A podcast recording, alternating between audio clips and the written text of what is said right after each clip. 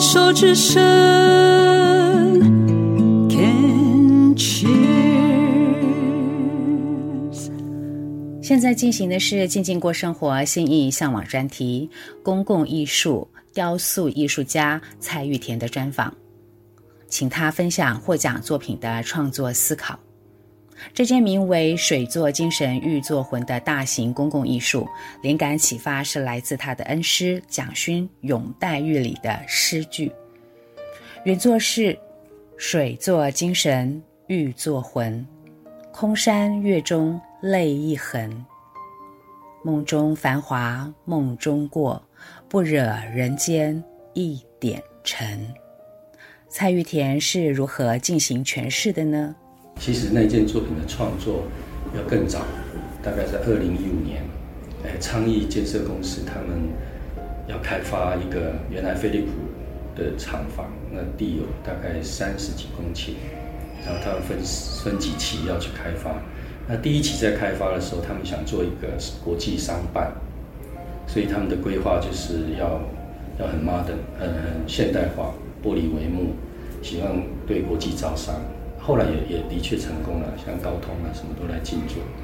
所以他们在跟我提的时候说，他们在一个会馆的水池上面要做一件公共艺术，作为整个园区的一个一个精神上的核心的东西雕塑。那我就在想我要做什么东西，因为我过去有做呃社区总体营造的经验，所以我对环境对空间。跟人的互动会比较敏感，所以我就想象，如果是一个商办，那几千个人在一个办公大楼里面，那又是玻璃帷幕、钢构，就回呼应到我刚才讲心流的状态。所以人如果在一个完全没有能量、非有机体的空间里面工作，他一定会耗尽，他一定会枯竭，所以他需要能量的补充。那我觉得，在这个会馆的水池，它必须是一个有能量的东西。可是我不可能在这里造真正的山水，我只能用象征性的东西。也就是说，我只能把一个能量流动的状态来放进这个东西的这个地方的话，它可以跟这些几千个人上班的钢筋结构、玻璃帷幕这样的工业化的大楼的负能量做一个平衡。那要平衡这么大的量体，它需要有足够的能量，所以我想到的就是水，因为这就在水池上。那你刚才提到蒋老师的那个诗句讲形容林黛玉，其实林林黛玉的哀伤，你可以把它放大来说，它不是只有哀伤她个人的生死，嗯，其实她哀伤的是一个生命的流逝，一个生命的流转。一个我们处于生而为人，对生命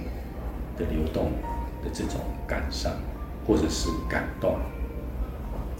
那水水的这个特质，它其实是很柔性却很敏感，它接纳了所有的东西，它体现了所有的东西，可它包容了所有的东西。所以这个水的流动感，我如何去把它表达出来，而且那个力道要强到可以去跟这么大的量体做一个平衡。所以，水作精神，玉作魂的那件作品，我其实是用了音乐指挥家的手势。哦，所以是四拍的。对。那音乐家在指挥的时候，他会有一个律动的手势。有点像起承转合，起承转合，这种流动就像四季的变化，生呃成住坏空，春夏秋冬，起承转合，其实是一个一个规律，生命的流动，水的流动，都在一种规律下在进行，所以。我就把这样的概念做成了一件具体的、具象的雕塑，用不锈钢镜面，因为镜面的效果是可以反射水波的波光粼粼，也可以映映照清晨、黄昏、中午、或者是四季的变化，就是等于是它可以把环境的变数都可以吸纳进来，就看就像水容纳所有的东西。材质上我选用了不锈钢镜面，因为这是最能够表达水的特性。然后流畅感，我用用了指挥家的节奏，是最能够表达从音乐性去理解一种流动感的变化，或者是那个优雅的规律。就说流动变化，它其实有一个 frequency，是一个有一个频率。好的频率是会帮你共振调整到一个你处在一个和谐、安心、平和的状态。那不好的频率会处于让你焦躁、躁动的状态。那指挥家的那个频率，它是处于一个音乐性和谐的频率，稳定的。对，稳定的，是有节奏感的。它在流动，但是和谐的，是稳定的，是平和的。所以我的那件作品用这样的概念去创作。一个尺度拉得比较大，它的宽度大概八米，高度六米，深度五米。那放在一个大概二十几公尺的水池上，然后周边是玻璃帷幕的大楼。那很多人到了现场会感觉到，的确那个那个流动感会会让你感觉到一种能量在动，气场在流动。那在相对于。那些玻璃帷幕刚硬的、大的亮体，它的确有一种调和的效果。那可能是这样的效果，让意大利的米兰的这个国际大赛的评审，他们这个有两百多个评审，他们可能也也感受到了，所以他就给我的肯定。蔡玉田说明了水作精神、玉作魂作品的材质是选用不锈钢的理由：刚硬、灰冷。时尚、科技感，镜面反射在阳光下耀眼的令人无法直视，但是在阴天、雨天的时候，却又是那么的柔和温润。伫立在繁忙的商务大楼前，蔡玉田用不锈钢表现水的流动，镜面反射水波、天光，让忙碌进出的人们有机会停下来转换 input，软化心绪。一件好的公共艺术不是只有艺术，它还蕴含着在其所坐落的环境中与硬体自然环境的氛围流动。这件大型的作品将在今年的十一月也会树立在纽约上周的 Crystal Park 公园的湖泊当中。那么，蔡玉田的其他公共艺术材质还运用了哪些呢？问我为什么你大部分作品公共艺术都用不锈钢，为什么不用石材？嗯啊，我有做小件的雕塑用黄铜，嗯，啊，或者是不锈钢表面再镀钛，做不同的材质。其实我从来没有去考虑要要用什么材质来创作，而是这件作品成型了之后，它要放到哪里，再来考虑什么样的材质对它是合适。啊。所以这个会比较反其道而行，因为在过去传统艺术创作里面，通常它是先由工艺入手，啊，你是从学木匠，哦，对啊，没错，你是学泥作，或是你是学石雕，所以做雕呃陶艺，所以我的创作不太是先从材质去思考去创作，材质是最后的。就说我这件作品成型以后，它要放到哪里，什么样材质适合它？可是这样很不容易耶，因为不同的材质的驾驭能力，其实是可能也是要前面的累积跟培养，才有可能有这样的功力呀、啊。对对，这是最最传统的工艺来说，的确是这样。可是你你知道吗？现在的科技的发展，已经很少用人去做哦，很多木雕、石雕。甚至钢钢材的都不是人了。现在三 D 列印、三 D 打印，甚至用机器。所以就是城市输入之后，机器切割。对，对，不是人的雕琢。对对对，包括木雕、石雕都可以用那个机器手臂去处理了。所以这已经跳脱我们过去的认知，就是成为一个艺术家，创作一个作品，你必须先学会对那个材质的掌握，跟学会那个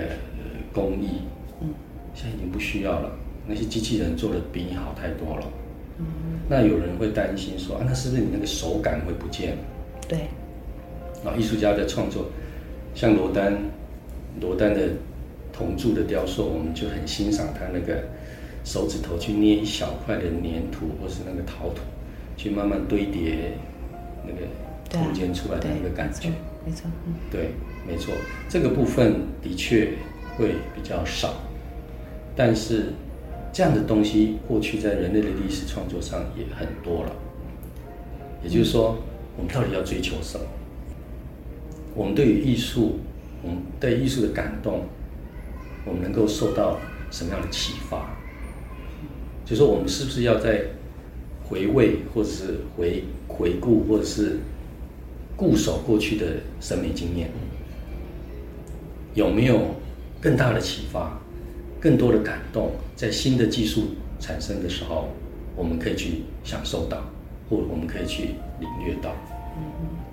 而不要被一个艺术的框架给框架住了。哦，艺术艺术传统艺术应该是这样，应该有这些东西。可是，当你看到应该有的时候，其实它对你没有启发了，它是死的东西。你只是看到你想看到的。很多人看一本书会画重点，其实那些重点他早就知道了。就看完一本书，他很满意满足，其实他没有看到任何新的东西，他只是在反刍。很多人不知道，没有觉察到这一点，所以他没有没有新的东西进来。这就是一刚才我一开始讲的习气，我们很容易用概念或者是归纳的方式去认识人，去认识人事物，结果我们对自己的学习也是用概念，所以当你用概念化的时候，它是死掉的东西，它不会给带给你快乐，不会带给你刺激，不会带给你启发，所以这是大部分的人为什么很难快乐的原因，因为没有新的东西进来，